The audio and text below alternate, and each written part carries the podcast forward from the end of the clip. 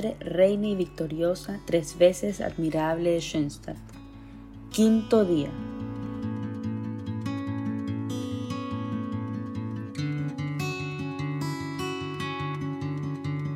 Oración inicial. Querida Madre, Reina y Victoriosa, tres veces admirable de Schoenstatt, vengo a ti con ilimitada confianza a implorar tu ayuda para obtener de Dios lo que humildemente te pido. Tu Hijo Divino te entregó a mí como madre. Sus palabras, He ahí tu madre, me las dijo también a mí. Y a ti te dijo, He ahí tu Hijo. Estamos unidos para siempre. Aquí tienes pues a tu Hijo arrodillado a tus pies. Qué consuelo es tenerte como madre. Por eso vengo a ti en mi angustia. Te ruego, Madre, Reina y victoriosa, tres veces admirable Schoenstatt, pues ninguno de tus hijos que ha acudido a ti ha quedado sin protección o ayuda. Tú misma has llevado a cuestas grandes penas permaneciste al pie de la cruz como Madre dolorosa. Ahora que vengo a ti con mi dolor, no despreciarás esta mi humilde y angustiosa súplica, porque tú eres la salud de los enfermos, el consuelo de los afligidos, el auxilio de los cristianos. Lo que me llena de especial consuelo es que te llaman Madre, Reina y Victoriosa tres veces admirable de Schoenstatt, un título de honor que quiere decir que eres maravillosa en todo momento y en todo lugar. Intercede por mí ante tu Hijo Divino para que responda mi plegaria, y yo repetiré tu Magnificat, y pregonaré la piedad de nuestro Señor por toda la eternidad. Amén.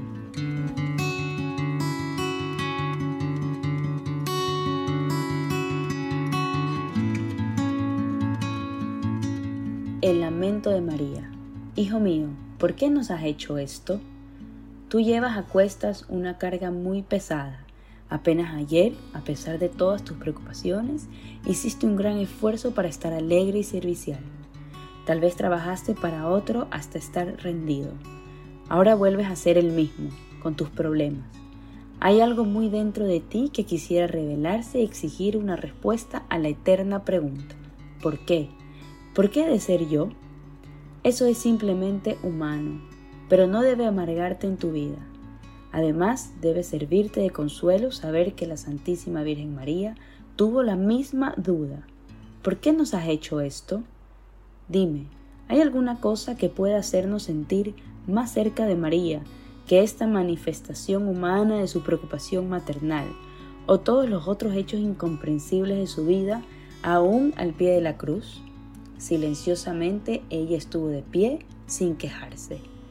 Ahora tú preguntas, ¿por qué todo el terrible sufrimiento, las decepciones, el dolor, tiene algún sentido todo esto? Hay un verso que dice, cuando el dolor y el sufrimiento tus compañeros son, el Padre Celestial te está diciendo, ven, acércate a mi corazón es que el amor de Dios hacia ti es aún mayor ahora que ha permitido que sufras. Por medio de ese dolor ha querido purificarte. Apártate de las cosas mundanas y acércate a Él.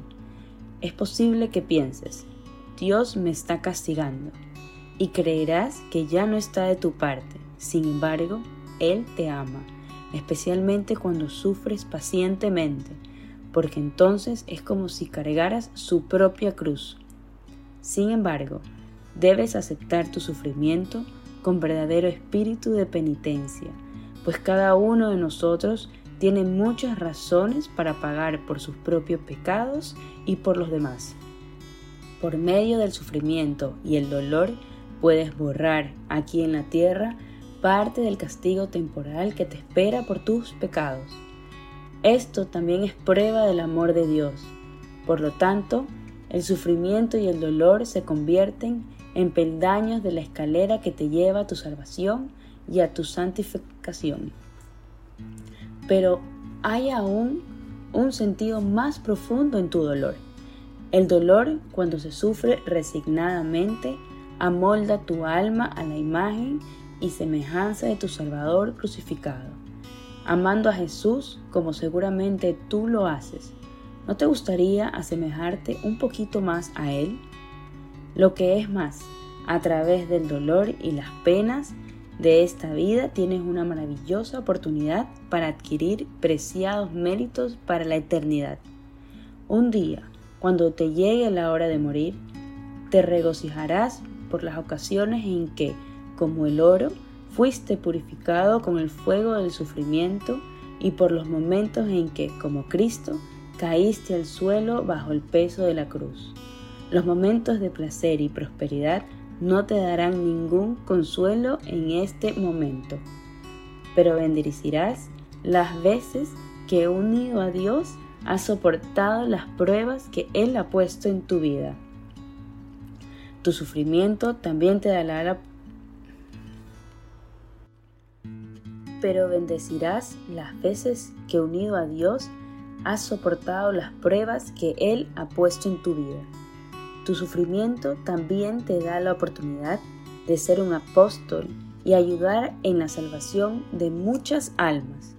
Podríamos decir que la Madre, Reina y Victoriosa, tres veces admirable de Schoenstatt, desde su santuario te sale al encuentro y te dice, dame todos tus sacrificios, dolores y penas para poder ofrecérselos a Dios. Ellos serán fructíferos en la salvación de almas y en la renovación del mundo de acuerdo con los planes de Cristo. ¿Acaso podría negarle esto a la Madre de Gracias de Schoenstatt? ¿Te gustaría llegar a ser víctima de amor a través de tus esfuerzos y sacrificios con el fin de ganar muchas gracias para la conversión de los demás?